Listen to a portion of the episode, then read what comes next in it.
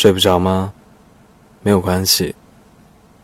今天我来跟你讲一个关于浪漫的故事吧。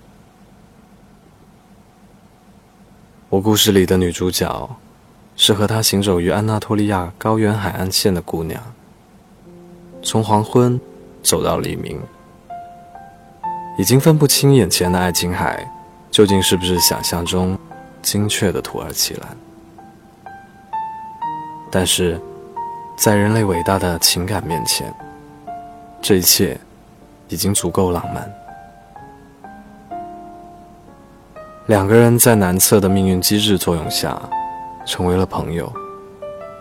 过程中的各种情感交错，界限分明，直到迎来了毕业旅行，两个人一同来到了被爱琴海包围的安纳托利亚。不知道迷幻的蓝，是否也成为了故事的推动力？还是爱情从来不需要被明确定义？他们还是像从前行走在校园里每个角落那样，保持适当的距离，步调一致的行走，从不你追我赶，从不需要某个人的妥协，就连沉默都是最佳的状态。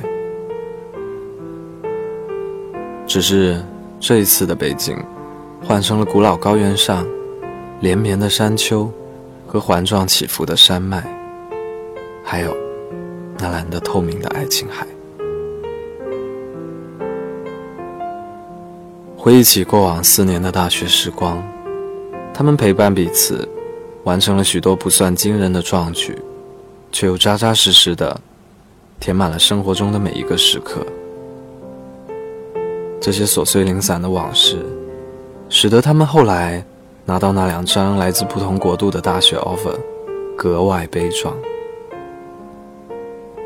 不过，他们自始至终都没有落入俗套，没有询问对方是否愿意跟随，以恋人的姿态继续完成余下的人生。即便在古老高原上行走的一整夜，从黄昏。到黎明，他们也没有亲吻，没有拥抱，甚至连牵手都没有。然而，所有青春时代的故事都以遗憾收尾。这里的遗憾，并不带有任何令人悲伤的气氛，这只是外人眼中的遗憾，无论是言语。还是身体，一些巧妙的细节，处处在传递着这种破碎的美好，像赛林格笔下的爱情。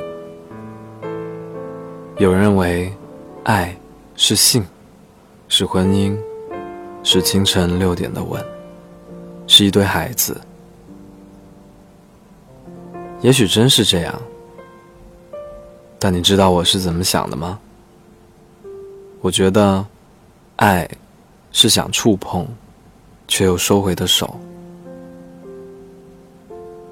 未表白的爱最浪漫，彼此话语的试探，欲言又止的回避，对对方反应过度的紧张，都令整个故事充满了跳跃的波澜。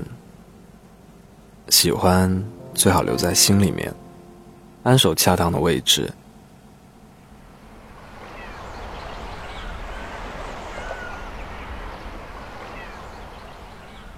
黄昏时分，他们开始聊到过去美好的时光，再熟悉不过的彼此生活，已经被咀嚼无数次却毫不乏味的童年回忆，还有对彼此将要缺席未来的想象。事实上，他们都太想抓住当下友好的气氛了。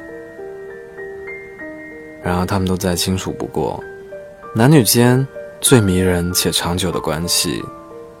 通常是被冠以友谊之名，不能为了一点点肉欲，就毁坏了辛苦维持的关系。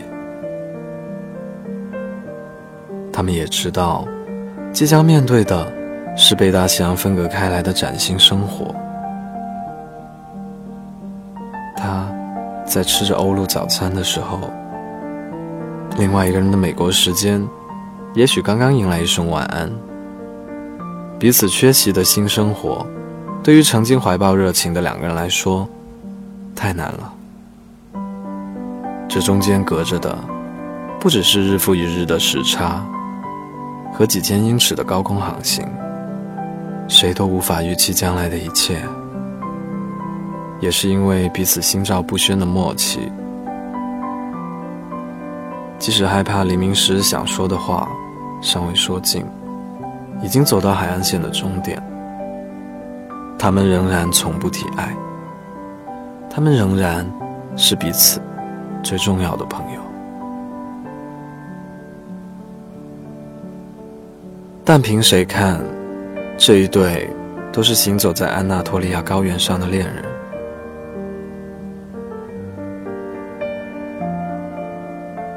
夕啊夕的黎明，最终还是到来了。再多的不情愿，也是于事无补。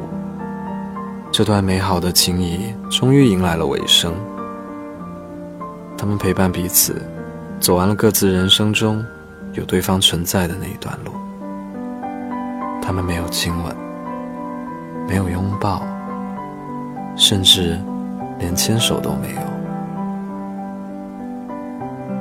在太阳从蓝色海平面愈涂越出的那一刻，他说：“就像大学常说的那句话一样，让我们做朋友吧。”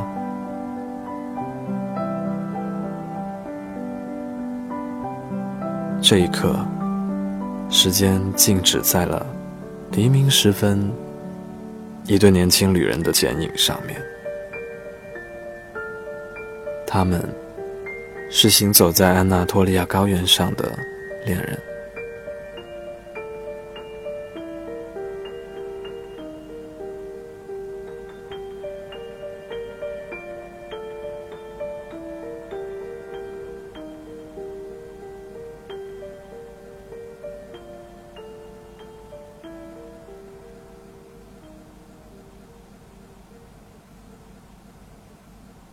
我是吉祥君。更多的故事，在微信公众号 “Storybook 二零一二”，关注我们吧，耶。